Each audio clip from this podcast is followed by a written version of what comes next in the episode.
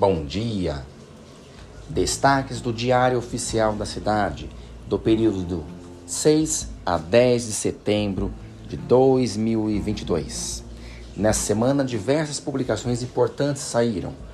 Instrução Normativa número 29, que trata das diretrizes e procedimentos e períodos para a realização das matrículas na educação infantil, ensino fundamental e educação de jovens e adultos na rede municipal de educação saiu no sábado, nas páginas 16 e 17. Como outros comunicados gerais importantes, também no mesmo sábado, saiu na página 15 o comunicado SME 717, que divulga procedimentos para a abertura das indicações para a terceira homenagem do Grêmio Estudantil em destaque. Nos concursos, essa semana, diversas importantes publicações. Na quarta-feira, saíram a relação de vagas para chamadas de professor de educação infantil, diretor de escola, coordenador pedagógico, supervisor escolar.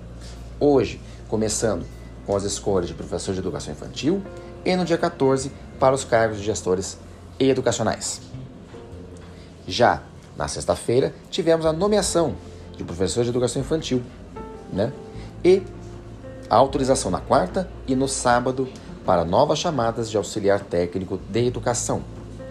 Em breve sairão as vagas para essas pessoas, mas já sabemos que nos dias 26 e 27 teremos escolhas presenciais em COGEP de 315 cargos de auxiliar técnico de educação. Nos conselhos da cidade de São Paulo, tivemos a publicação nesse sábado das atas de diversas reuniões do Conselho de Alimentação Escolar. Tivemos também, no dia de ontem, a eleição no Conselho Participativo Municipal e que em breve sairá publicada a ata final das eleições com os resultados, né? Como decretos.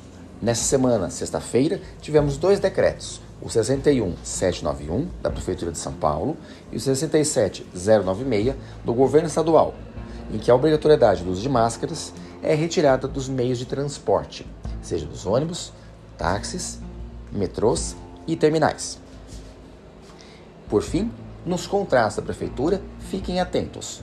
Os profissionais de educação que fizeram inscrições, tivemos chamadas para trabalhar de terça a sábado, né, para as DREs JT, Pirituba, Santo Amaro, Itaquera, Capela do Socorro, São Miguel, São Mateus, Penha, Butantã e Ipiranga. Interessados, verifiquem diariamente sempre se o seu nome saiu no diário oficial.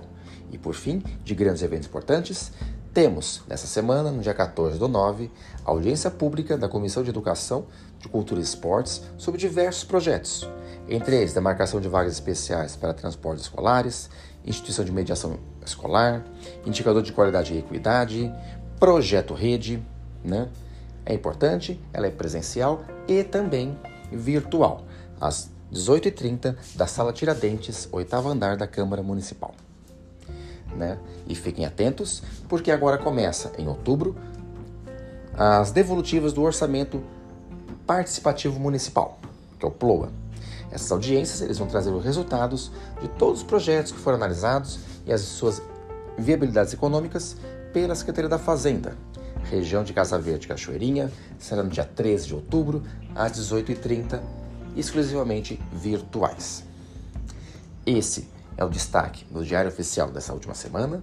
Sou Christian, diretor de escola, dirigente sindical, membro dos coletivos Paulo Freire, Cachoeirinha e Renasce Brás, membro dos conselhos do Parque Benemérito Brás, Conselho Participativo da Moca, em que me despeço esta semana, porque é o final da gestão, Conselho de Alimentação Escolar da cidade de São Paulo, Fórum Estadual de Educação, além de escritor nessa cidade.